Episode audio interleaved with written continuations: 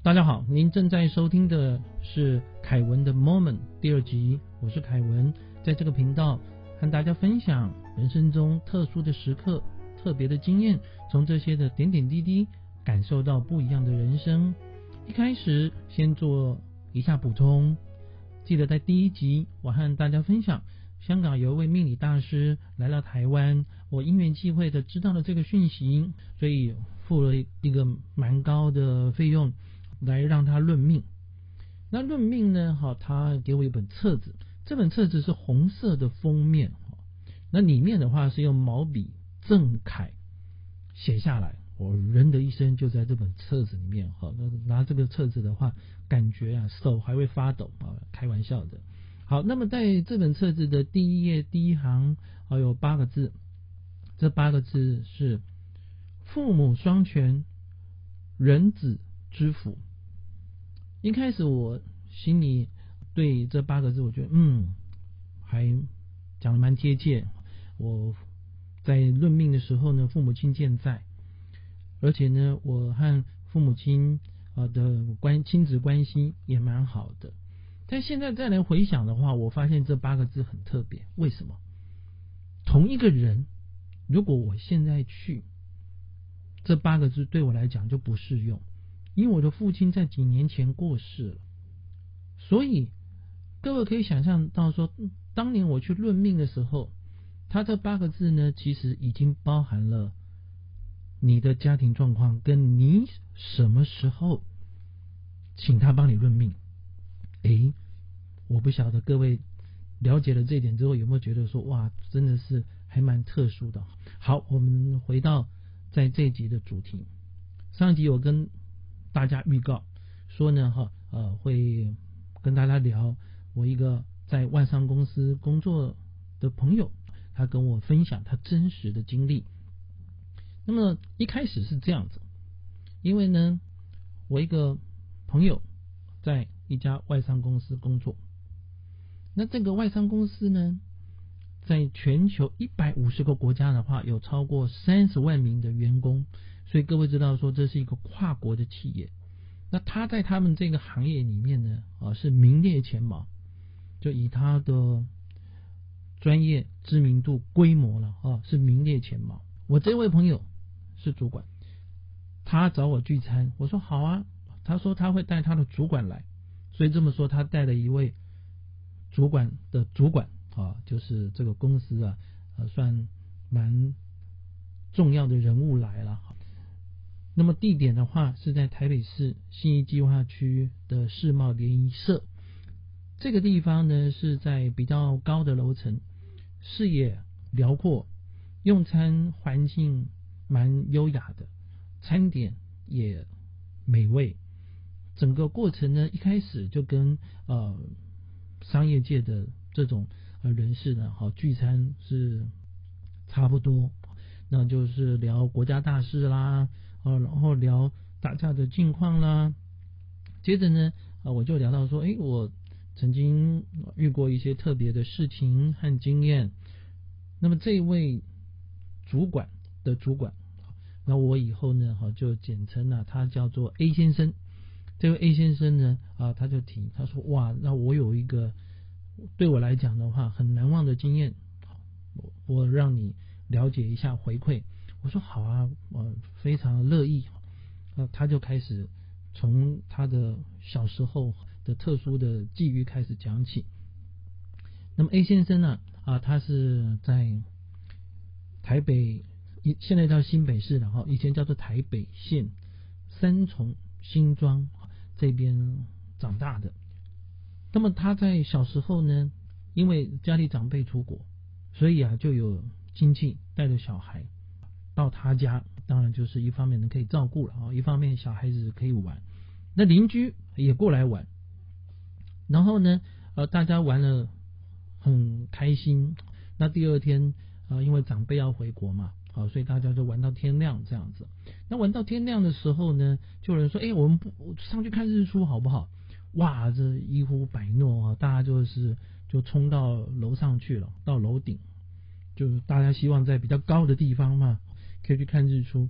那到了楼顶呢？因为天其实还没有完全亮，各位知道说有看过日出的朋友，大家有印象，虽然是黑的哈，但是呢啊，它会有一些地方比较深红的、橘红的，那太阳在慢慢的出来。那在他们到楼上的时候呢，太阳还没有出来。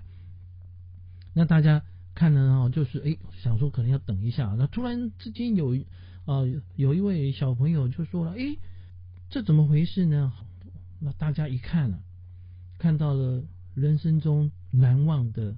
景象，在这个天空中有三个形体慢慢的移过去。我讲形体哦，就是呃，因为啊还没有办法确定。那后来呢，因为蛮大，然后慢慢的移过来，所以看得非常清楚。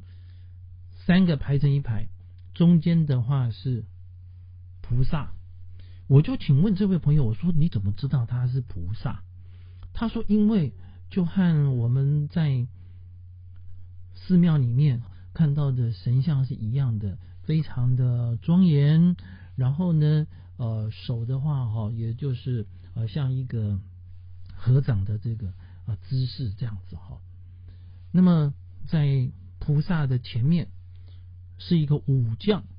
我一开始听，我心里还想说，我不是非常了解什么武将。那呃。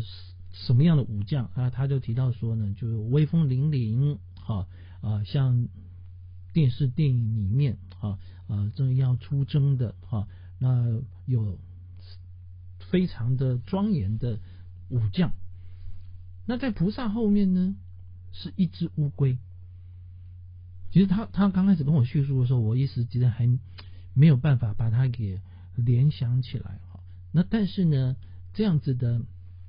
三个三个神像，我我这样讲了好了，好三个神像呢，好就从天空的一边，有点像巡逻一样，慢慢的移到天空的另外一边。各位，这个不是跟飞机咻的一下哦过去，啊，也不是说有的云，有人照相下来之后说，哎，这个云长得很像谁？好，长得像龙啦，长得像猫啦，不是啊，基本上就是他看到的就是三三三位庄严的神像。那从天空中这样过来，但是其实还蛮难以置信的。但因为在场呢有好几个小孩，所以一方面他们可以互相讨论，一方面可以互相作证。不过基本上这个当下大家都是呃，应该说呆了哈，没有想到会会有这样子的看到这样的景象，而且在天空中哦，而且很大。那么接着等到这个。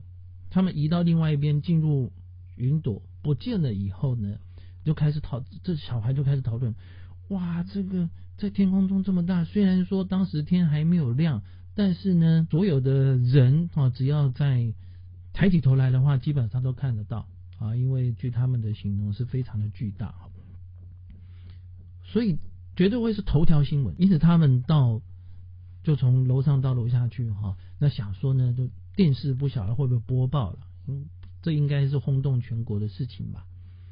结果电视没有，那到了下午的话呢，不止电视没有，晚报也没有报。就在想说会不会是有人看了之后呢，哈，然后跟记者讲，第二天的报纸才会出来。第二天的报纸也没有报，所以他们就讨论之后就得到一个结论了，只有这几个小孩看到。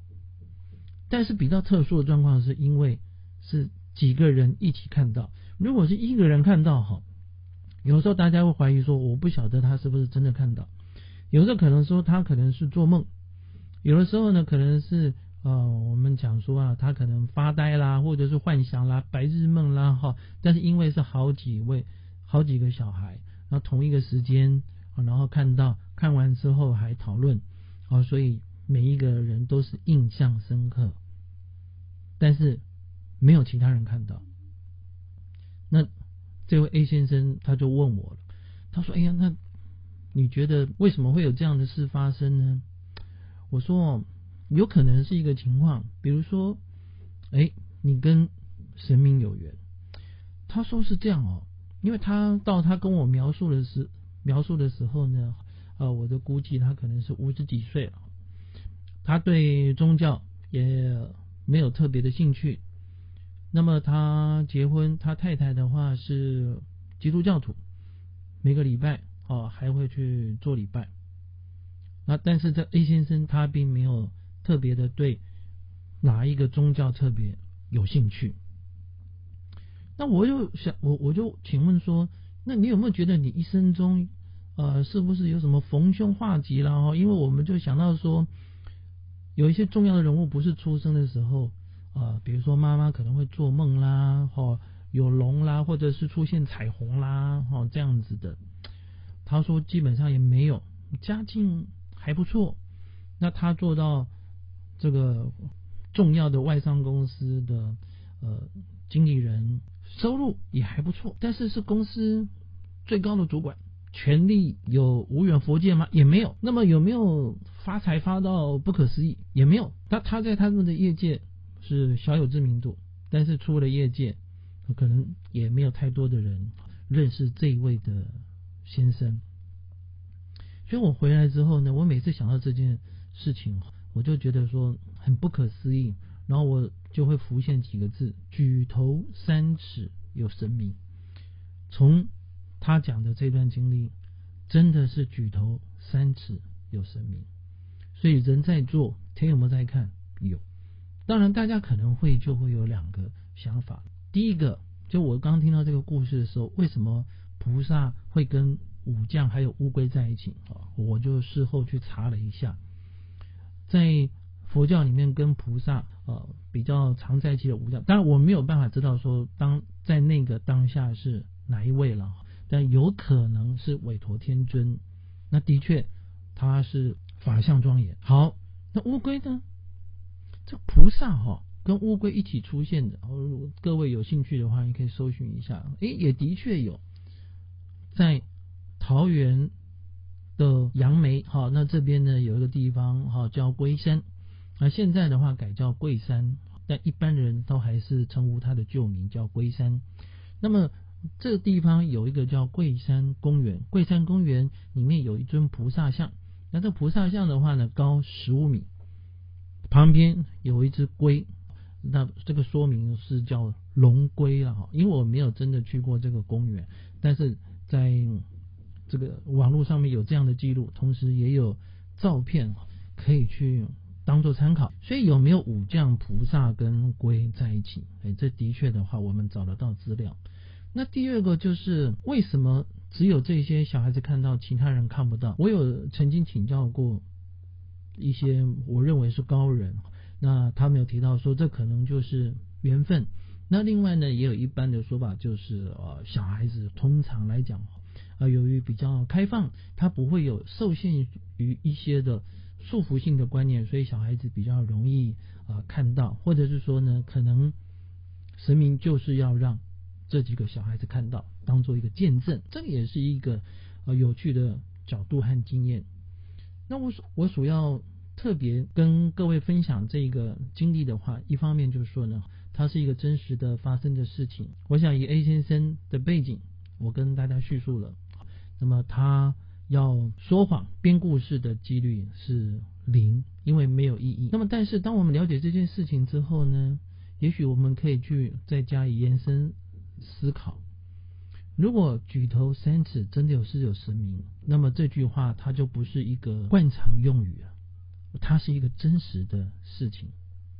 当当我们在做任何事情，或者说当我们遇到一些不同的。鸡毛蒜皮的事情的时候，也许我们可以把它放在一边。当然，世界上面还是有很多，比如说我们可能对这件事情不满，我们觉得有些人哈或者有些事情的遭遇非常的悲惨。那当这些事情发生的时候，神明到底在哪里？这个是一个很大的议题。好，我们以后啊陆陆续续来跟大家聊。那我所要跟各位啊啊强调，包括就是说，您想一想，如果举头三尺。有神明，我不晓得您是不相信还是相信。如果真的有的话，我们从不一样的角度看到现在的这个世界，我想我们可以把它看得更大、更广、更恢宏。谢谢您的收听，也欢迎您订阅我们的节目，给我们的节目评分。下一集的节目要跟各位来分享的是我个人的一个。非常特殊的经验，这也是我难以忘怀的一件事情。我们下一次再见，祝您愉快，祝您顺心顺利。